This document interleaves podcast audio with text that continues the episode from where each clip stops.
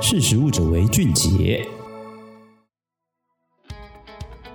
Hello，大家好，欢迎收听《识食物者为俊杰》，我是若薇。今天呢，要来跟大家分享的是会产油的真菌来研发的人造脂肪，居然可以让植物肉更香更好吃。植物肉呢，可说是这几年的热门名词，但不止原本吃素的客群多了许多的新选择，同时也吸引了不少的荤食者来去尝鲜。从汉堡肉啊到绞肉的产品，通通可以由植物肉的原料来制成。不过，尽管外观再怎么拟真，由于普遍植物肉缺乏肉的那般油花香。其实让很多人丧失了回购的欲望，但其实植物性和肉香不用二选一。美国一家新创食品公司，它就用生物技术来制造了人造脂肪，让植物肉也能充满肉香。那在这之前呢，先来谈谈这个肉香是什么。这个肉之所以会香呢，其实来自于肉中的脂肪，它在加热后产生的风味物质。剩下的植物肉公司呢，为了弥补植物蛋白所缺乏的脂肪，呃，目前是会添加椰子油、葵花油、大豆油等等的植物油，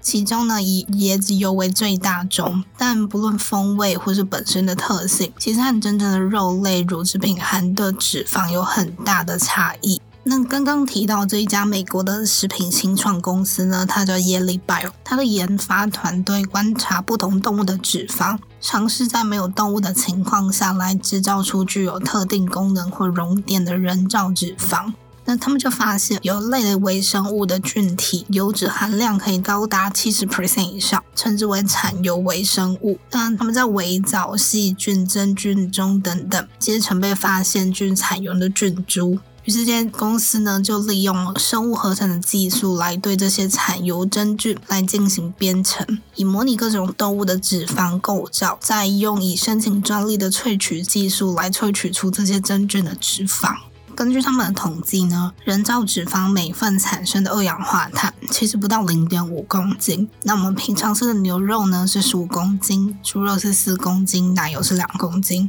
由此可见呢，人造脂肪碳足迹相对动物性脂肪来低得多。不过，虽然碳足迹比较多，但在价格方面，目前人造脂肪还是比较贵。他们研发的第一版人造脂肪的价格是每公斤三到五美元，大概是台币八十八到一百四十六块。那在市面上，椰子油的价格呢，其实也只有每公斤一到两元左右，也就是每公斤台币二十九元到五十九。所以接下来他们的研发重点之一呢，就是想要来降低成本，才可以将这个人造脂肪更广泛的应用在各式各样的食品当中。那刚讲这个人造脂肪呢，他们其实还处于产品和菌株的研发、工艺优化的阶段当中。那他们生产的人造脂肪呢，不仅可以改善这些植物性产品的品质与风味，就是刚前面提到了少肉香味这个问题，也比植物性油脂更具有永续性。嗯，他们同时也希望呢，可以通过这个人造油脂来改变食品供应链，并减轻对脆弱环境生态的过度开发。那以上就是今天跟大家的分享，我们下次再见，拜拜。